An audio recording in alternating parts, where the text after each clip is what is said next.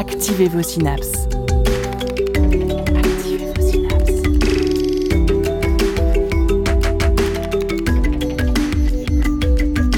Poussez la porte du labo des savoirs et entrez dans un monde de science et d'expérience. C'est le labo des savoirs. En tant qu'individu humain, vous êtes conscient de la position de votre corps, de la localisation des différentes parties qui le composent, des mouvements que vous réalisez avec, de la distance que vos mains parcourent, des tensions dans vos muscles. C'est cela, la proprioception. Un sixième sens que vous utilisez au quotidien dans toutes les activités qui sollicitent votre corps par le mouvement ou le maintien d'une posture statique. Mais ressentir et prendre conscience de la proprioception n'est pas la connaître et la comprendre. Est-ce donc que la proprioception? À quoi nous sert-elle et comment fonctionne-t-elle? Quelles perturbations de cette proprioception peuvent survenir? Comment étudier la proprioception et ses implications? Pour explorer ce sens méconnu, nous accueillons à distance Christina Saillante. Bonjour. Bonjour. Vous êtes directrice de recherche au CNRS et vous dirigez une équipe intitulée Neurodéveloppement de la cognition motrice et sociale au laboratoire de neurosciences cognitives à Marseille. Et pour vous accompagner dans cette émission, Fabrice Sarlegna, bonjour. Bonjour. Vous êtes chargé de recherche au CNRS également, co-responsable de l'équipe Interaction, Cognition et Sensorimotricité à l'Institut des sciences du mouvement à Marseille. Sont présentes également avec nous Claire Chevalier pour une chronique, Floriane Brémond que vous avez entendu et moi-même Célie Dubost à l'animation.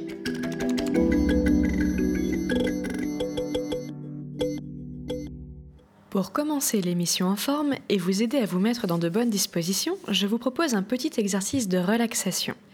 Dounia, pourrais-tu nous mettre une musique calme s'il te plaît?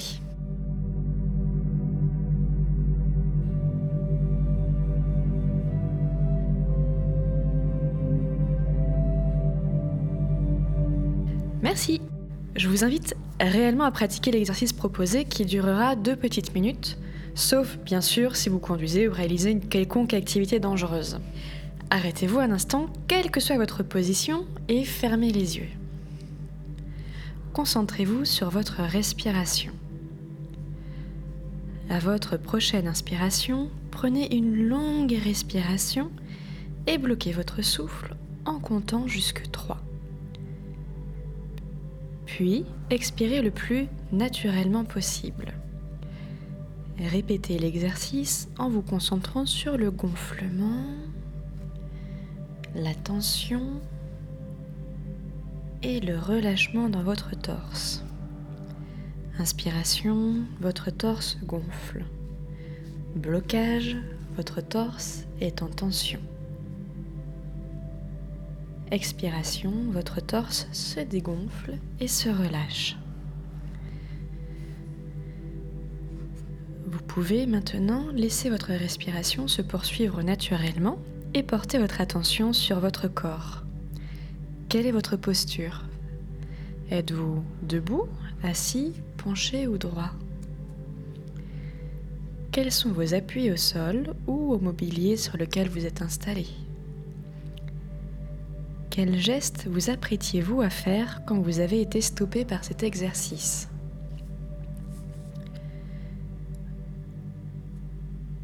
Vous pouvez maintenant réouvrir un court instant les yeux et prendre quelques secondes pour vous installer d'une manière confortable.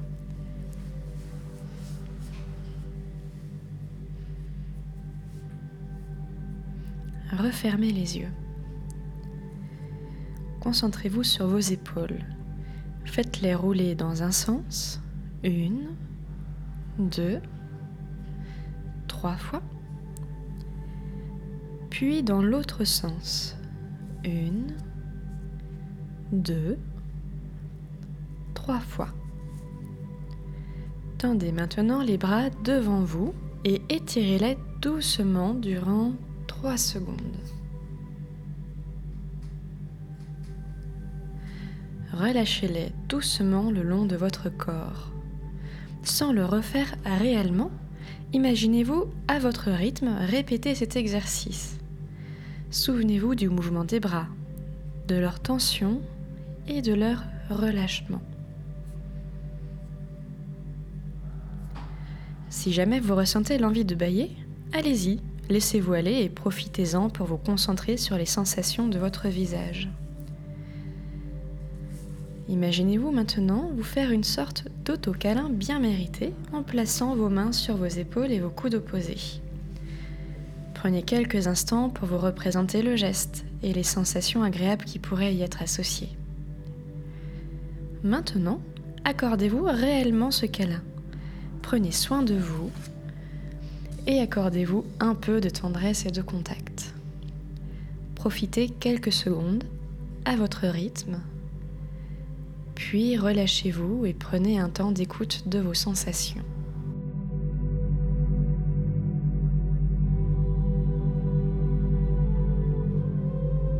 L'exercice est maintenant fini. Vous pouvez ouvrir les yeux et reprendre votre activité tout en continuant à nous écouter.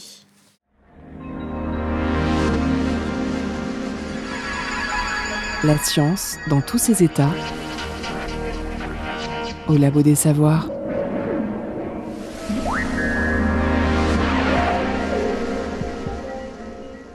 Si à l'issue de cet exercice, vous vous sentez plus détendu, tant mieux pour vous. Mais si ce n'est pas le cas, ce n'est pas grave. Je dois vous avouer que cet exercice n'était en fait pas dans le but de vous détendre, mais surtout pour vous permettre de prendre conscience d'un sens que l'on appelle la proprioception. Si jamais vous avez pratiqué l'exercice debout, vous avez probablement dû jouer de vos pieds et chevilles pour maintenir votre équilibre et votre posture redressée. Peut-être même avez-vous eu besoin de rouvrir les yeux pour maintenir cet équilibre. Vos mains ont, je l'espère pour vous, pu trouver vos épaules et vos coudes sans avoir besoin du regard. Si vous vous êtes autorisé à bailler, vous avez probablement senti votre visage sans le voir ou le toucher directement. Au cours de l'exercice pratiqué, pour le faire et en le faisant, vous avez reçu et utilisé une foule de sensations qui ne font pas partie des cinq sens dont Floriane parlait tout à l'heure. Nous venons de proposer aux auditeurs et aux auditrices de l'émission un exercice pour ressentir et prendre conscience de leur sens proprioceptif. Christine Assaillante, pour les aider à mieux comprendre ce dont il s'agit, pourriez-vous nous définir ce qu'est la proprioception? Bien, écoutez, votre exercice était une excellente introduction à la proprioception. Effectivement, la proprioception, on peut la qualifier de perception de son corps et de son corps en mouvement, donc effectivement, il y a différents, sens qui vont nous permettre de constituer une représentation interne de notre corps et de notre corps qui bouge, hein, de notre corps en action. Mais, la proprioception, c'est le sens de nos de nos mouvements, les uns par rapport aux autres et et et de l'existence, en fait, de notre corps puisque, c'est c'est des capteurs qui sont dans nos muscles, dans nos articulations et qui permettent de nous dire, où on est, où est notre corps plutôt, donc où nous sommes et est-ce qu'il est en mouvement ou pas et comment il se positionne aussi dans l'environnement? Est-ce que je suis assise? Est-ce que je suis debout? Est-ce que j'ai un bras levé? Et tout ça sans qu'on en ait conscience et on le sait, voilà et en fait, c'est quand on perd ce sens on voit, heu, toute l'ampleur des dégâts. Heu, donc nous, quand on a fait des recherches pour l'émission, on a un peu, heu, on a trouvé que la proprioception était souvent associée à la kinesthésie. Est-ce que, heu, c'est vraiment la même chose? Et sinon, est-ce qu'il y a des différences, notables entre ces 2, heu, ces 2 termes? Alors la kinesthésie oui, la kinesthésie, si je ne me trompe pas, c'est vraiment le sens du mouvement donc parce qu'on on peut avoir conscience de son corps et avoir conscience de son corps en mouvement, c'est-à-dire que les yeux fermés, on va savoir exactement, heu, la position de notre bras, la position de nos jambes, si on a les jambes croisées l'une sur l'autre ou pas, heu et toutes ces informations qui vont nous permettre donc d'être renseignés rien qu'avec les les informations qui sont véhiculées par, heu, nos muscles, nos articulations et et et tous les capteurs et toute la physiologie, tout l'appareil physiologique qui est, heu, à travers notre corps. Heu, donc ça nous fait une superbe transition, puisque, Claire Chevalier a également, préparé une chronique à propos, de des organes et des capteurs, de qui entrent en jeu pour, dans la proprioception. Comme on vient de le voir, la proprioception est la sensation de nos différents muscles, articulations, tendons dans l'espace lorsque nous effectuons un mouvement. La proprioception est aussi qualifiée de sixième sens. Elle peut être maîtrisée. C'est d'ailleurs une discipline qui se développe chez les sportifs de haut niveau pour contrôler leurs mouvements dans l'espace. Deux grandes perceptions regroupent le phénomène de proprioception, la kinesthésie, qui correspond à la perception de nos mouvements, et la statesthésie, qui permet la perception de notre position dans l'espace. Il y a quatre principaux récepteurs appelés propriorécepteurs. Les premiers, ce sont les corpuscules de Pacini, situés principalement aux extrémités du corps, au niveau des pieds et des mains. Ils présentent de grands champs récepteurs et ont une adaptation rapide. Ils sont sensibles aux vibrations du corps. Les corpuscules de Ruffini, eux, sont présents dans le derme et les articulations. Ces récepteurs ont une adaptation lente et possèdent également des grands champs récepteurs. Ils sont sensibles à l'étirement de la peau et aux pressions. Par exemple, lorsque l'on sent des vibrations, ce sont les corpuscules de Pacini qui entrent en jeu. En revanche, lorsque la peau est étirée, ce sont les corpuscules de Ruffini qui sont excités. Les fuseaux neuromusculaires sont des récepteurs situés entre les fibres musculaires spécialisés dans la détection des variations de longueur du muscle. Ils sont associés à des neurones sensoriels. Lorsqu'un message sensoriel est détecté, il se dirige directement vers un motoneurone.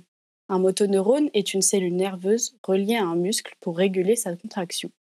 Le fuseau neuromusculaire contient des fibres intrafusales, plus ou moins nombreuses, entre 4 et 15, disposées parallèlement aux fibres musculaires.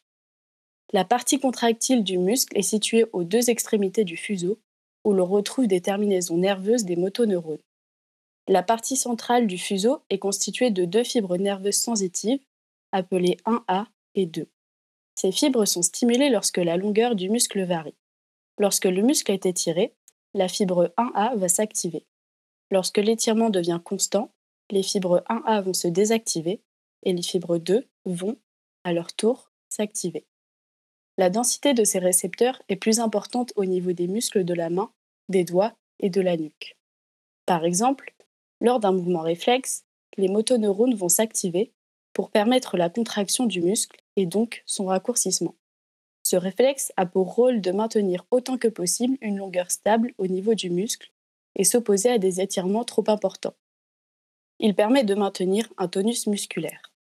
Les organes tendineux de Golgi sont retrouvés au niveau des jonctions myotendineuses, qui fait le lien entre le tendon et le muscle. Ces propriocepteurs sont riches en collagène. Oui, oui, vous avez bien entendu, le même composant retrouvé dans les crémentirides. Eh bien, ce collagène est une protéine structurale qui confère au tissu une grande résistance à l'étirement. Cet organe est associé à des fibres nerveuses de gros diamètre, de type 1B. Ces fibres vont renseigner le cerveau sur l'état de tension du muscle les fibres 1B sont impliquées dans un mouvement que l'on appelle le réflexe myotatique inverse, qui implique un interneurone inhibiteur. Lorsqu'un mouvement volontaire est effectué, les fibres 1B envoient des informations vers l'interneurone inhibiteur situé dans la moelle épinière. L'interneurone inhibiteur reçoit l'information et renvoie au motoneurone le signal d'une éventuelle contraction du muscle. En fonction de l'information reçue par les fibres 1B, l'interneurone va apporter plus ou moins de signaux inhibiteurs au motoneurone. Si le motoneurone reçoit un signal positif, le mouvement volontaire peut se prolonger, la tension exercée sur le tendon est supportable. Or, si le signal est négatif, la tension exercée sur les tendons est trop forte, le réflexe myotatique inverse se produit pour stopper le mouvement. En parallèle, les fibres 1B vont envoyer des informations à un interneurone activateur qui va apporter des signaux aux motoneurones reliés aux muscles antagonistes, ceux opposés au muscle qui subit une tension. Ils sont alors activés, c'est l'innervation réciproque. La proprioception est très utilisée dans le sport, elle permet la prévention des blessures, l'amélioration de la coordination des mouvements, de la force musculaire et de l'équilibre. Cette discipline peut être travaillée en alternant des exercices d'équilibre statique et dynamique. C'est un moyen supplémentaire pour améliorer ses performances sportives. Alors vous, sportif de haut niveau comme sportif du dimanche, essayez cette discipline qui ne peut que vous être bénéfique. Merci beaucoup Claire pour cette chronique. Euh, nous connaissons tous cinq sens qui sont connus et qui nous renseignent euh, sur notre environnement. Donc il y a la vue, l'ouïe, l'odorat, le tact et le goût. Ces cinq sens, nous apprenons très très tôt à les connaître et les associer à des organes visibles, comme les yeux, les oreilles, le nez, la peau, notamment celle des mains, et la langue. La proprioception, elle, concerne tout le corps et n'a pas d'organes associés visibles à l'œil nu. Fabrice Sarlénia, comment et quand a-t-on découvert ce sens? Alors c'est un sens qui a été découvert il y a relativement peu de temps par rapport à l'échelle des, chercheurs et des philosophes. puisque les cinq sens, ça date de 2000 ans environ, avec Aristote. Et à ma connaissance, les premières recherches sur la proprioception ont été développées en Europe de l'Ouest, en France et en Angleterre. Et la proprioception, effectivement, a été définie sur la base de récepteurs qui sont à la fois dans les muscles, dans les tendons et dans les articulations. On a pu entendre par rapport à la description qui a été donnée qu'il y a des capteurs qui semblent également impliqués dans le toucher. Donc il y a quand même des similitudes en termes de nerfs et de récepteurs qui sont impliqués dans le toucher et la proprioception.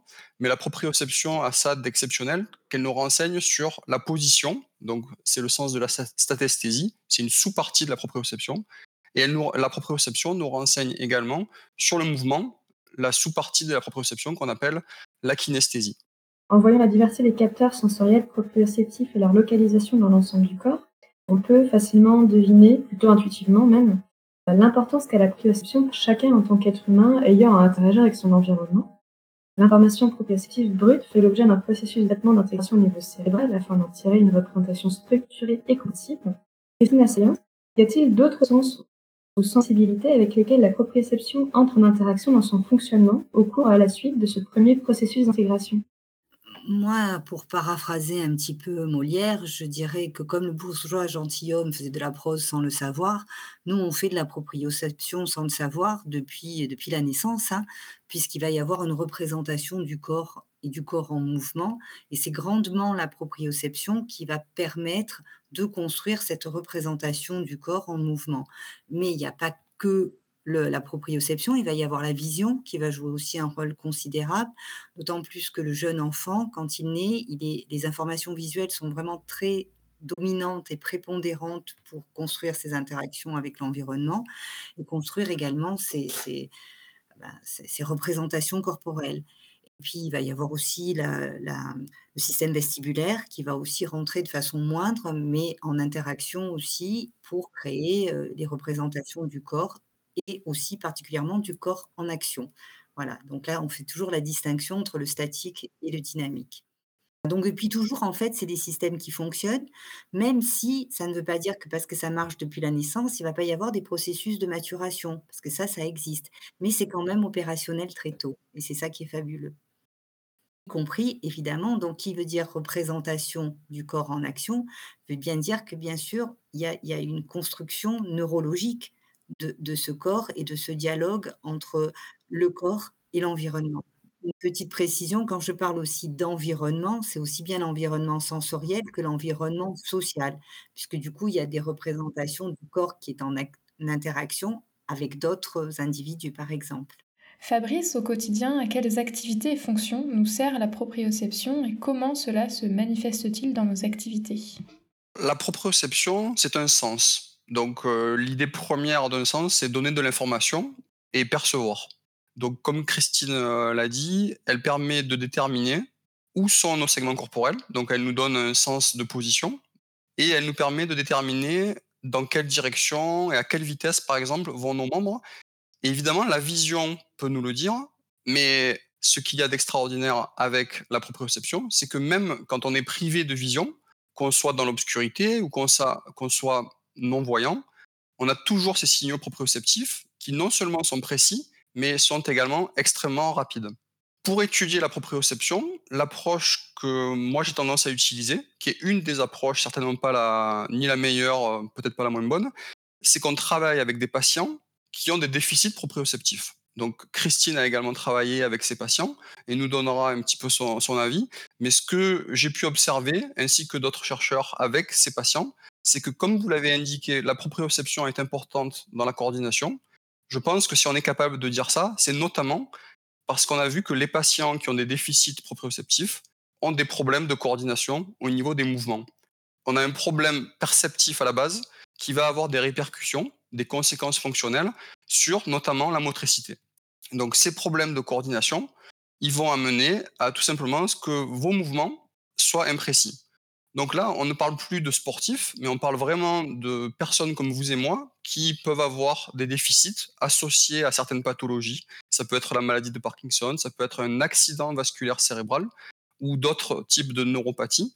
Et à partir du moment où on a cette neuropathie qui affecte un sens, on va avoir des problèmes fonctionnels, c'est-à-dire on va avoir des difficultés à se maintenir debout. Donc les patients avec qui on a pu travailler avec Christine sont en fauteuil roulant pour certains. Euh, on va avoir des patients qui ont des difficultés pour boutonner leur chemise ou faire leur lacet. Donc ils ont des problèmes de dextérité manuelle. Ils ont également des problèmes pour maintenir une position constante, notamment quand ils n'ont pas la vision. Donc si par exemple vous vous imaginez être debout euh, ou être assise et euh, essayer de se maintenir dans une position constante, à partir du moment où ces patients sont privés de vision, ces patients vont avoir toutes les peines du monde à se maintenir en position stable. C'est vrai que la, perte ou le déficit proprioceptif, on l'a surtout euh, regardé chez l'adulte, hein, et des adultes même d'un un petit peu vieillissants. Et, on voit à quel point la vision redevient aussi prédominante, comme elle est prédominante en fait chez les jeunes enfants.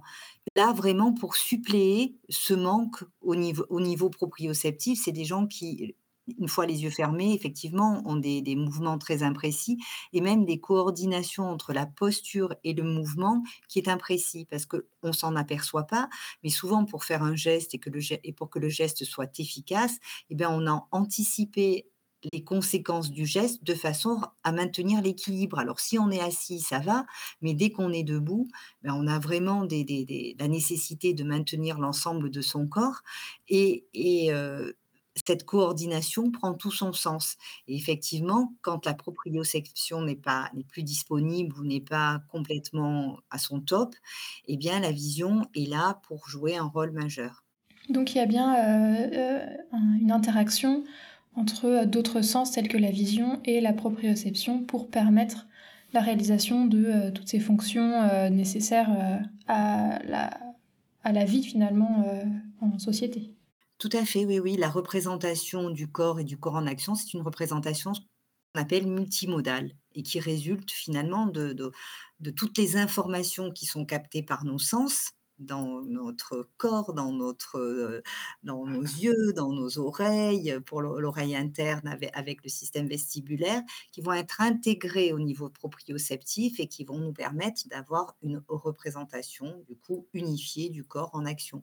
Seulement selon périodes de la vie et selon les accidents qui peuvent arriver, ben, il y a une modalité qui va prendre le dessus sur l'autre. Et si jamais il y a un accident sur une afférence spécifique, une entrée sensorielle spécifique, ben, les autres vont essayer de prendre le relais, de suppléer et, et d'aider de façon à ce que quand même la fonction puisse être assurée. Donc la proprioception a des implications concrètes et présentes qui sont observables à chacun de nos gestes. Elle a également des rôles et des conséquences plus subtiles à observer chez les êtres humains. Peut définir euh, le développement comme l'ensemble des modifications qui surviennent chez un individu tout au long de sa vie. Euh, Christine, assaillante, de quelle manière et à quel moment la proprioception participe-t-elle à ce développement? Ben, Comme je disais, on pense qu'il y a un schéma corporel qui est là, qui est opérationnel très tôt. Grâce à un couplage précoce, un couplage fonctionnel perception-action c'est-à-dire que le bébé va percevoir son environnement et il y a des connexions qui s'établissent au niveau du cerveau entre ce qu'il perçoit et sa façon d'agir.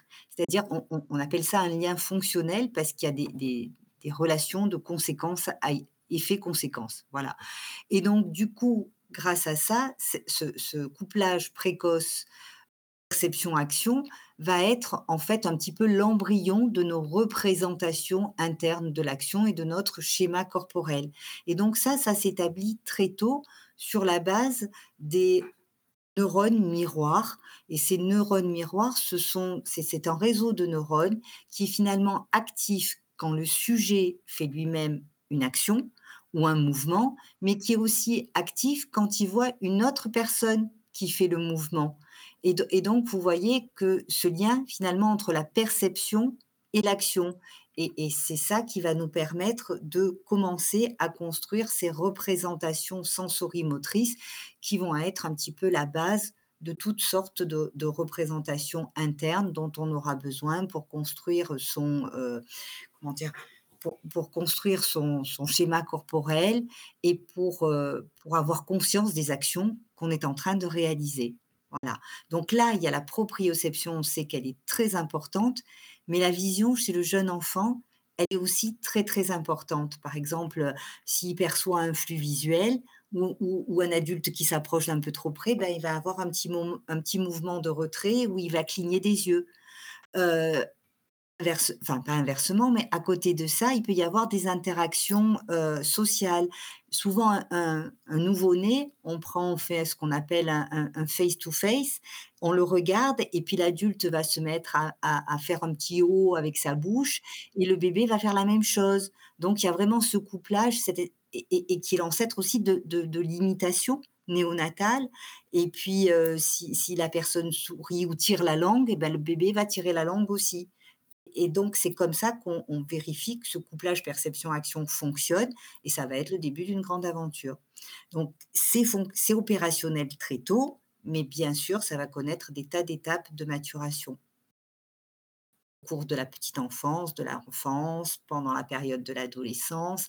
Puis après, avec l'âge adulte et le vieillissement, on va voir qu'il va y avoir plusieurs modalités sensorielles qui vont, qui vont interagir euh, euh, et, qui peuvent venir en renfort s'il y en a une qui est déficiente.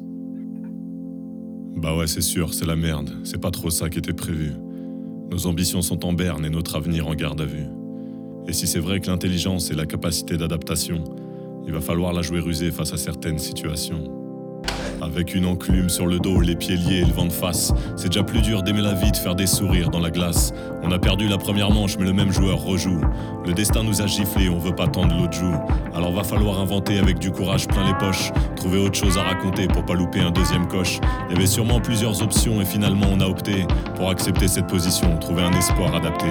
Alors on va relever les yeux quand nos regrets prendront la fuite. On se fixera des objectifs à mobilité réduite. Là-bas au bout des couloirs, il y aura de la lumière à capter.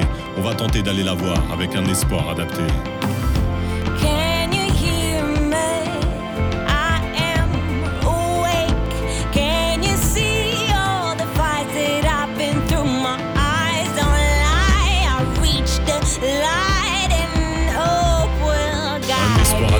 L'envie de croire qui résiste.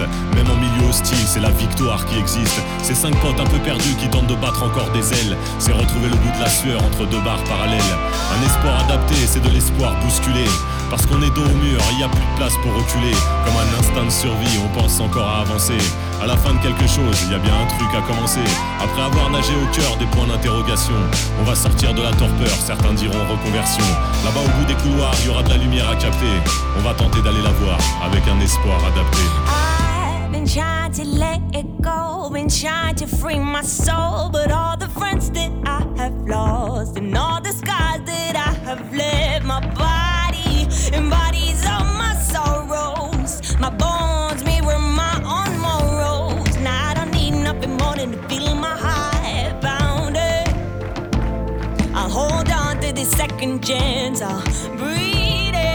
Retrouver un espoir sans oublier ceux qui saignent, car dans cette quête on n'est pas tous logés à la même enseigne. Moi j'ai eu ma deuxième chance et même si je peux la rendre belle, je pense souvent à la tristesse du dernier sourire de Noël. Un espoir adapté, c'est faire le deuil de tous les autres. Sourire encore, ne serait-ce qu'en hommage à tous les nôtres. Ceux qui étaient là, qui m'ont porté au propre comme au figuré. Ceux qui ont adapté leur vie pour rendre la mienne moins compliquée.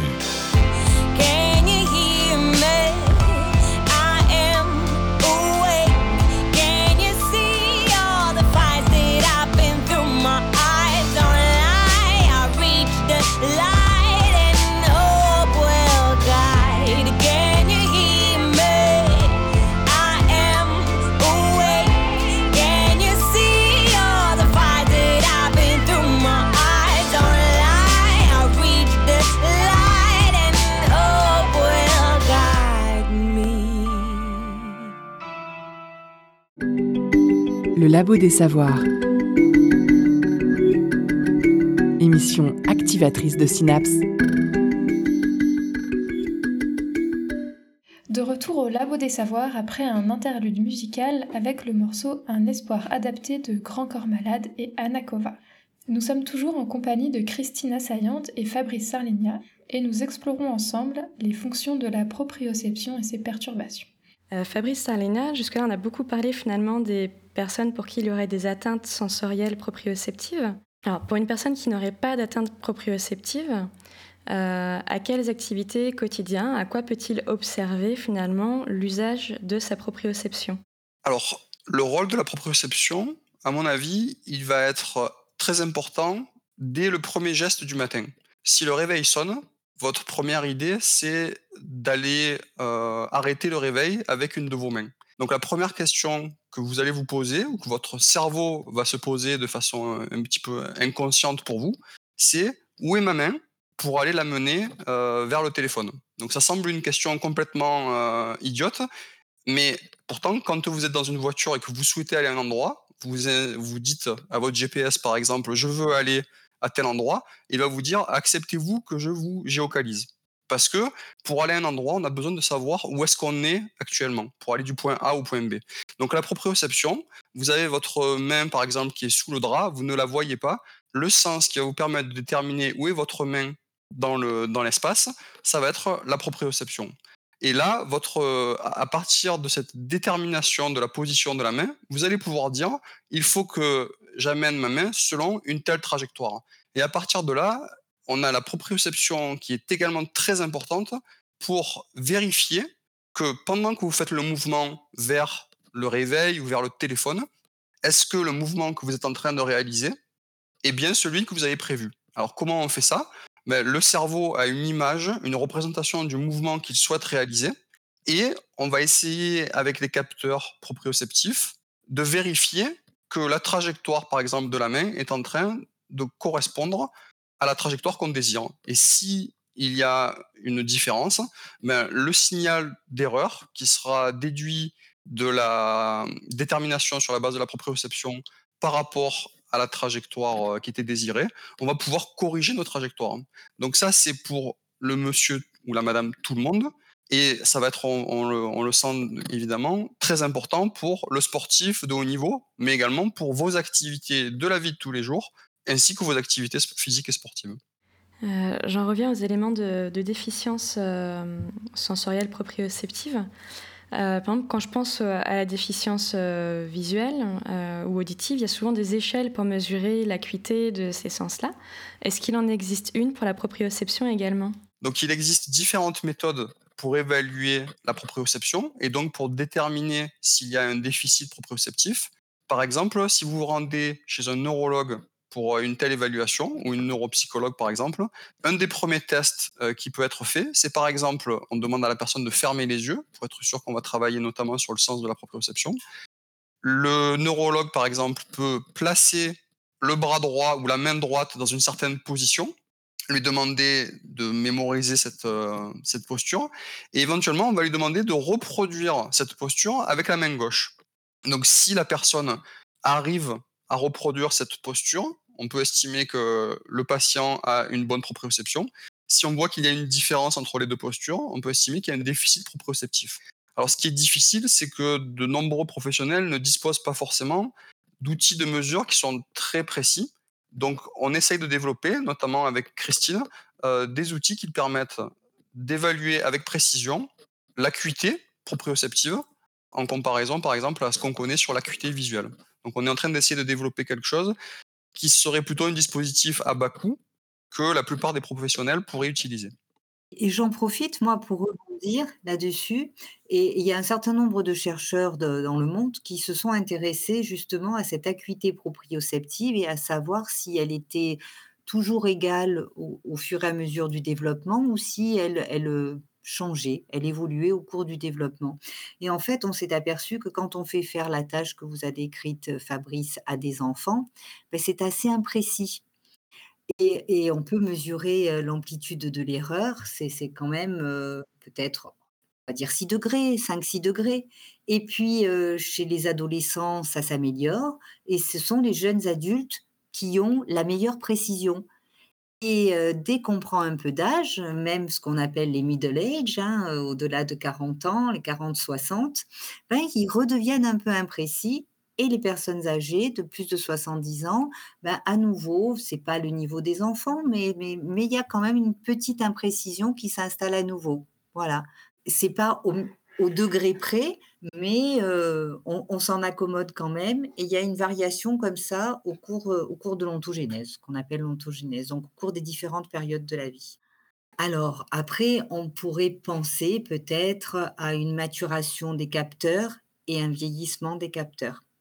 On pourrait penser aussi que euh, les, enfants ayant plus euh, recours à des informations visuelles, ils acceptent finalement, le système accepte une certaine imprécision au niveau de la proprioception.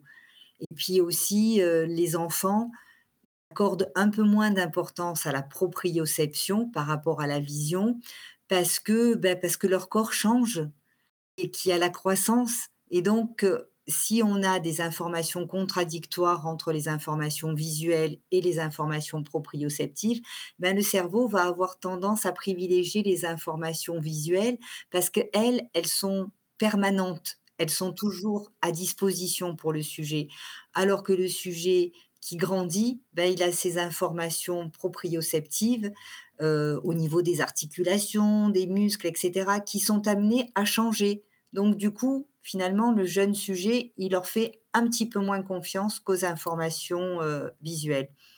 Ça peut être une euh, interprétation possible du fait qu'il y a cette imprécision, très bien tolérée d'ailleurs, pour du développement. J'aurais tendance à ajouter qu'avec le vieillissement, malheureusement, il n'y a pas beaucoup de choses qui s'améliorent. Donc, au niveau de l'acuité visuelle, ça diminue. Au niveau de la perception auditive, ça diminue. Donc, la proprioception est un petit peu comme tous les sens soumise à ces effets du vieillissement. Donc, comme le dit Christine, il peut y avoir des problèmes au niveau des capteurs, qui ont bien été décrits en début d'émission. Il peut y avoir des problèmes au niveau de la transmission, donc c'est-à-dire au niveau euh, du bon fonctionnement physiologique des nerfs qui transportent l'information vers les centres nerveux, donc vers la moelle épinière, vers le cortex, donc l'écorce cérébrale. Et à ce niveau, donc au niveau du système nerveux central, il est possible qu'il y ait également euh, des changements qui sont pas toujours pour le mieux. Donc le traitement de l'information serait pas optimal euh, avec le du fait du vieillissement. Mais, néanmoins, on va terminer sur une, une, touche positive quand même. Même au cours du vieillissement, il y a quand même un meilleur niveau et une meilleure acuité proprioceptive que chez les jeunes enfants. Voilà. Donc, c'est quand même rassurant. Vous expliquiez que au cours de la vie d'une même personne, avec euh, la maturation, l'ontogenèse, le développement, la sensibilité proprioceptive va varier. Sur des personnes de même âge, est-ce qu'il y a des éléments dans la vie qui peuvent euh, induire la variation euh, de la sensibilité de la proprioception? Alors, comme on le disait déjà, si on travaille sur la représentation de son corps en action, même si la proprioception est vraiment dominante pour créer ce, qu'on appelle un schéma corporel, néanmoins, il y a les informations visuelles, vestibulaires et proprioceptives qui contribuent toutes les trois à créer cette représentation du corps en action. Et en fait, chez des individus jeunes et bien portants, il y a ce qu'on appelle des typologies perceptives, donc des sujets qui seront plus visuels, on sait qu'ils ont tendance à faire plus confiance à leurs informations visuelles et d'autres qui sont plus, entre guillemets, proprioceptifs dépendants. C'est-à-dire que même en l'absence d'informations visuelles, ils auront tendance davantage à recourir à leurs informations proprioceptives quand les trois informations sont disponibles. Et ça, ces typologies perceptives, on les constate, on les mesure, mais on ne sait pas très bien pourquoi il y a des sujets qui sont visuels dépendants et des sujets qui sont proprioceptifs dépendants. On, a des tests pour vérifier ça, c'est notamment le Rod and Frame test ou le test de la baguette, c'est-à-dire qu'il y a un sujet qui est assis en face d'un cadre qui est incliné. Et à l'intérieur de ce cadre, il y a une baguette qu'il doit remettre à la verticale. Pour certains sujets, c'est très facile de remettre cette baguette à la verticale parce qu'il se, se cale sur leur propre verticale corporelle. Et pour d'autres sujets, dont je fais partie, en fait, le fait que le cadre soit incliné va perturber leur perception de la verticale et va faire en sorte qu'ils vont légèrement incliner cette verticale. On les appelle les sujets dépendants visuels, c'est-à-dire que moi, je suis plus dépendante visuelle. Je l'étais certainement quand j'étais très jeune, mais tout au long de la vie, j'ai eu cette appétence plus pour les informations visuelles. Et d'autres sujets ne sont absolument pas perturbés par l'inclinaison du cadre qu'ils voient et ils arrivent à maintenir la verticale euh, de, leur, euh, de, leur cadre, là, là parfaitement sur leur corps, sur l'alignement de leur corps. Et cela, il favorise donc les informations proprioceptives. Donc on le constate depuis des années, depuis les années 50, il y a plein plein d'études là-dessus. Et on ne sait pas trop pourquoi il y a des sujets, voilà, il y a des préférences. Quand tout est possible, eh ben, il y a des sujets qui privilégient un sens plutôt qu'un autre. Moi, j'aimerais bien rebondir sur ce qu'a dit Christine. C'est très intéressant et une des questions qu'on peut se poser suite à, ce que Christine a dit, c'est euh, un petit peu quelle est la part de l'inné et de l'acquis. Peut-être qu'il y a un capital génétique qui est déterminant pour euh, notre euh, profil, à la fois perceptif et éventuellement moteur. Donc j'aurais envie de poser la question à Christine. Est-ce que tu sais si tes parents étaient dépendants à l'égard du chant? Donc est-ce qu'ils étaient vraiment visio-dépendants Et puis également, après, il faut questionner l'histoire de Christine peut-être qu'elle a été amenée à, développer des activités qui étaient très euh, dépendantes de la vision. Donc, par exemple, il y a des activités physiques et sportives dont on sait qu'elles ont tendance à, pousser les sujets à questionner plus leur sens proprioceptif ou leur sens visuel. Donc, c'est vraiment une, une, part qui est difficile de dire pourquoi en particulier chaque individu a tel profil. Par contre, je crois que ce qu'on essaye de faire, c'est d'essayer de, de, voir quels sont les facteurs qui influencent euh, les, différentes typologies à la fois perceptives et motrices. Ce sont, des bonnes questions. Alors moi, j'ai aucune idée sur le fait que mes parents sont ou pas euh, visuels dépendants ou proprioceptifs dépendants. Là où le problème se corse un peu, c'est que quand on est, les, les, hypothèses sont que quand on est très jeune et qu'on est enfant, tout le monde serait visuel dépendant. Et puis, c'est petit à petit qu'on va acquérir une espèce de, typologie. Et à nouveau, mais sans doute pour des raisons différentes, euh, au cours du vieillissement, à nouveau, les sujets redeviendraient visuels dépendants. Et peut-être pas par choix, mais plutôt par défaut, parce qu'ils auraient du mal à, faire ce qu'on appelle une repondération sensorielle. Parce que cette repondération sensorielle, c'est-à-dire d'utiliser le sens qui est spécifique en fonction de l'environnement dont on dispose et de la tâche qu'on exécute, c'est quelque chose qui met beaucoup de temps à se mettre en place au cours du développement, qui apparemment est touché avec le vieillissement. Pour répondre à cette question, il faudrait avoir un suivi longitudinal de, population sur des années et des années. Alors moi, je travaille aussi avec l'Institut de la Vision et le groupe Essilor, et ils ont pour ambition de suivre comme ça des cohortes de sujets depuis les jeunes, les, middle age, donc les, les 40-60, et, et les personnes âgées, et de voir en fait des gens qui n'étaient pas visuels dépendants au début et qu'ils deviennent. Donc, dans quelques années, on aura ce type d'informations parce que c'est effectivement très intéressant et puis c'est des questions sociétales aussi pour savoir comment rééduquer, comment anticiper un certain nombre de déficits, comment faire en sorte qu'on reste autonome au cours du vieillissement, qu'on ne tombe pas. Enfin, il y a toute la problématique des chutes qui est, une vraie question et qui n'est pas uniquement visuelle, loin de là, mais qui concerne toute l'intégration euh, euh, multisensorielle, bien évidemment. Éveillez vos neurones. Vous êtes bien. Vous êtes au labo des savoirs.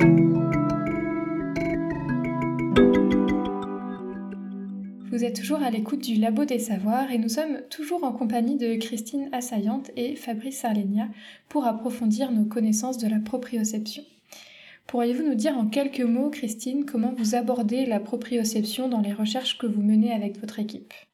Moi, la proprioception, je l'ai abordée au travers du schéma corporel, de la construction du schéma corporel.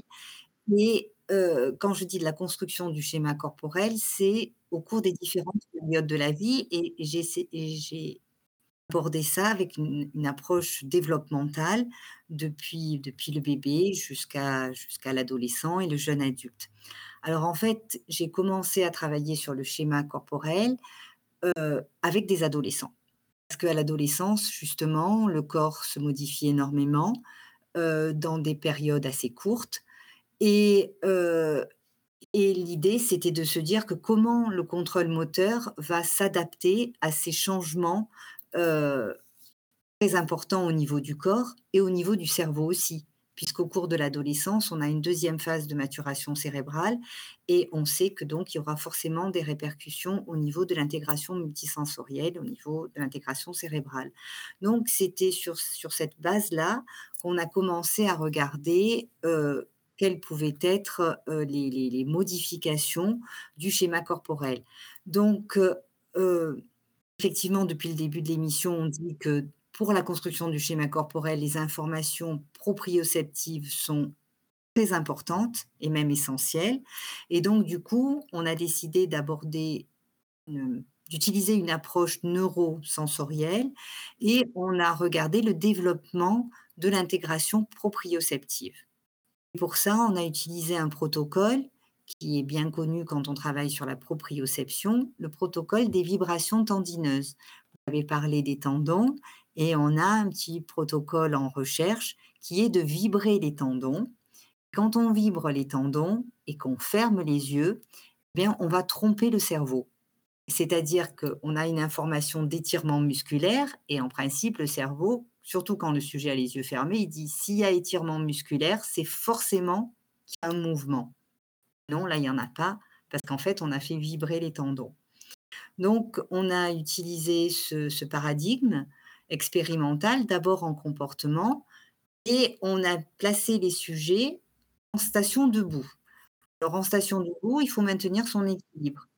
Et là, quand on se met à faire vibrer euh, les, les talons, en fait, le sujet va avoir le sentiment qu'il tombe vers l'avant et pour éviter de tomber vers l'avant, nous, on va enregistrer la réaction de rétablissement d'équilibre qui fait qu'en fait, il va partir vers l'arrière. Et ça, tous les sujets, mais absolument tous les sujets, ont cette réaction-là. Ça veut dire qu'en fait, il est vital pour le système euh, nerveux central de maintenir l'équilibre de l'ensemble du corps. Il n'est pas question de faire tomber le sujet. Et donc, on enregistre des réactions de rétablissement d'équilibre. Les yeux fermés, bien évidemment. Et donc, on s'est aperçu que chez les adolescents, ils avaient exactement les mêmes réponses posturales que les adultes, mais elles étaient encore plus grandes que celles des adultes. Et donc, c'était un peu la première fois qu'on regardait si cette euh, réponse posturale qu'on connaissait bien dans la littérature depuis très longtemps chez l'adulte, eh est-ce qu'elle était modulable aussi au cours du développement? Donc, ça a été un petit peu notre porte d'entrée. Et puis après, on a étudié ce que faisait le cerveau le sujet avait ses vibrations tendineuses au niveau des chevilles, et ça, on a mesuré en neuroimagerie. Alors, ce qui est paradoxal, c'est que j'ai commencé tout d'abord à m'intéresser au rôle de la vision dans le contrôle du mouvement.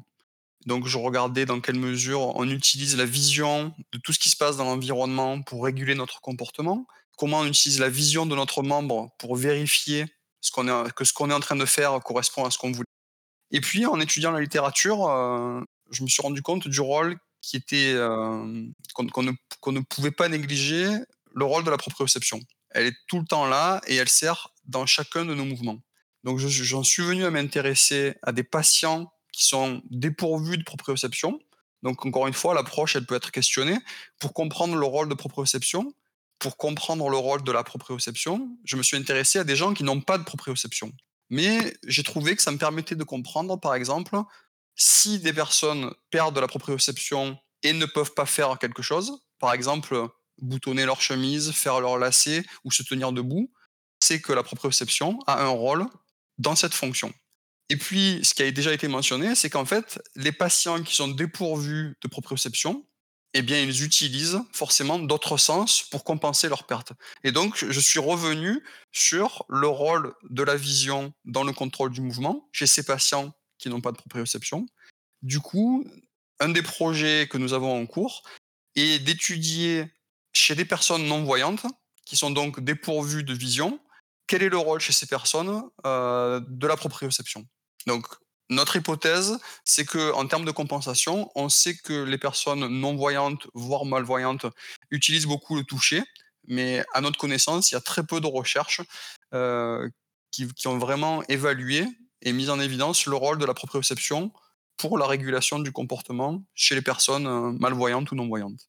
Quelles pourraient être les implications de vos résultats de recherche au quotidien euh, Par exemple, pour des sportifs ou pour des professionnels dans les métiers sollicitent beaucoup sur le plan physique. Bah, du coup, en pensant peut-être plus notamment à tout ce qui est préparateur de colis, par exemple, ou effectivement les sportifs de haut niveau. Alors, je pense effectivement que la proprioception, elle est très importante pour les activités physiques et sportives. Donc, il me semble relativement peu probable qu'un sportif puisse euh, atteindre un haut niveau sans avoir une excellente proprioception. Mais encore faut-il voir euh, de quelle activité physique et sportive on parle. Peut-être qu'il y, a des, y a des sports euh, où on peut être excellent sans avoir une bonne proprioception. Pour déterminer cela, il faut développer des dispositifs afin d'évaluer l'acuité proprioceptive. On a parlé un petit peu. Donc, ça peut être utilisé pour de la détection. On sait que euh, pour être sportif de haut niveau, c'est par exemple c'est vers 18-20 ans, mais il va falloir le former, lui faire pratiquer au moins 10 000 heures. Donc il faut détecter le plus tôt possible euh, si une personne euh, a des compétences on peut donc évaluer les compétences proprioceptives ou l'acuité proprioceptive, mais à ce jour, je crois qu'on manque de dispositifs qui soient précis et accessibles, donc pas trop chers, rapides. Donc on est en train de travailler là-dessus. Je pense que ça servira donc à des personnes qui souhaitent atteindre le haut niveau et tout l'environnement qu'il y, a autour, les, filières du sport. je pense que c'est utile également pour vous et moi quand on a une petite blessure, une entorse, et donc une des premières choses qu'on fait, c'est d'aller chez le kinésithérapeute, parce que probablement c'est le spécialiste de la proprioception. Et pourtant, je dirais qu'ils ont, ils ont relativement peu de moyens pour évaluer la, proprioception. Et enfin, on a parlé de, cas qui sont malheureusement plus graves, avec des accidents vasculaires cérébraux, des maladies de Parkinson, où il y a des déficits proprioceptifs qui ont des conséquences importantes dans la vie de tous les jours. Donc je crois que développer un dispositif d'évaluation, c'est très important. Et ça permet également d'évaluer la qualité de la rééducation. C'est-à-dire que si on est capable de déterminer qu'il y a un déficit, on va pouvoir essayer de vérifier qu'il y a une amélioration, éventuellement un retour, euh, si ce n'est à la normale, vers euh, en tout cas des, valeurs qui soient plus, euh, qui soient des valeurs qui soient meilleures. Et moi, pour rebondir là-dessus, je dirais aussi qu'il y a un, trouble des apprentissages qui s'appelle le trouble développemental des coordinations, ou encore connu sous le nom de dyspraxie, qui est une pathologie neurodéveloppementale, mais qui persiste aussi à l'âge adulte et ça fait des grands maladroits. Une des causes possibles, c'est un, un, déficit interne des représentations sensorimotrices. Et pourtant, chez ces enfants, on manque de tests connaître la qualité de leur acuité proprioceptive ou même aussi la qualité de leur représentation sensorimotrice.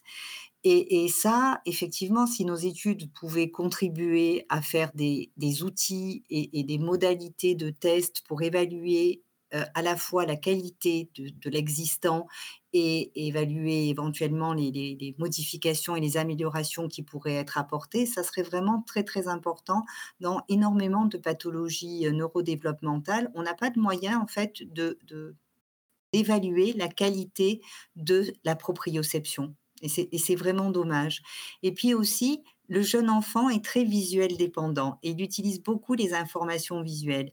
Mais maintenant, je sais qu'en maternelle, même pour l'apprentissage des lettres, il y a certaines euh, études et certaines tendances qui, euh, mettent en avant le toucher aussi. Alors, ce n'est pas la proprioception, mais euh, indépendamment de la vision, on essaye, sans la vision, d'utiliser d'autres sens.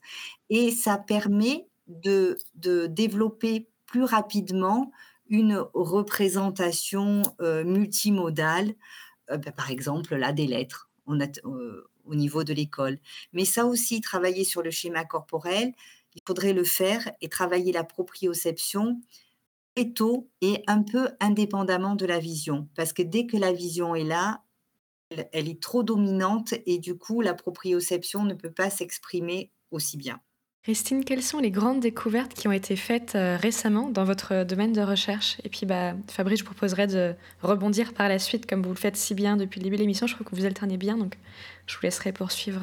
Euh. Je dirais peut-être que c'est d'abord c'est une question difficile, hein, mais je, je, dirais en quelque sorte c'est la réhabilitation de la sensorimotricité et de ce et la force de ce couplage perception-action et de ce lien fonctionnel.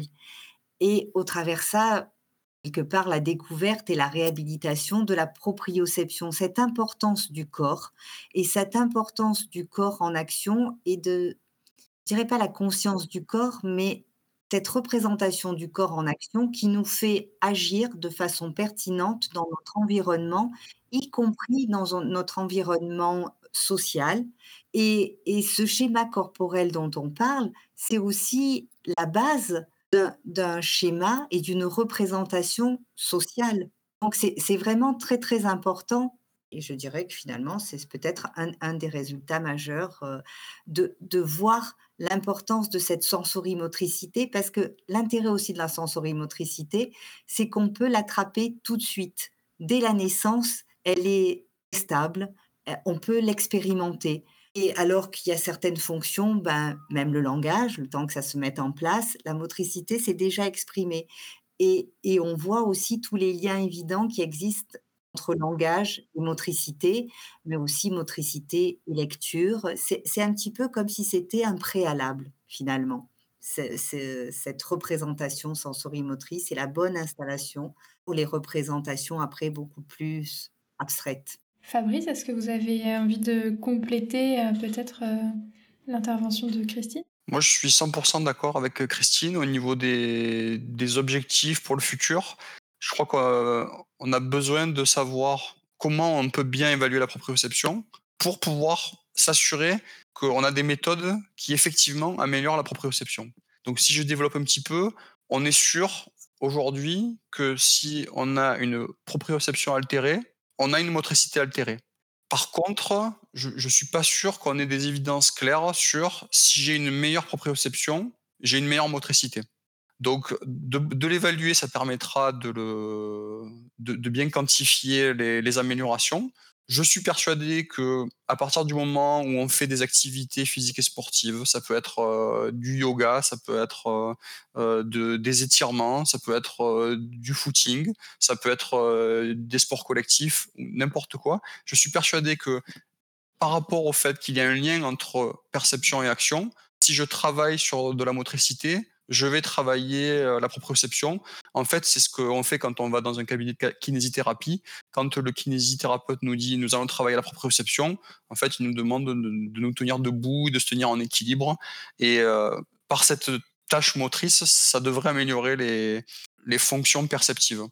Mais je crois que c'est pas très bien évalué et je crois qu'il faut travailler à, vérifier comment est-ce qu'on peut améliorer la proprioception, à la fois chez les patients qui ont des déficits, mais également chez les personnes qui, souhaitent euh, développer des, des compétences euh, motrices particulières.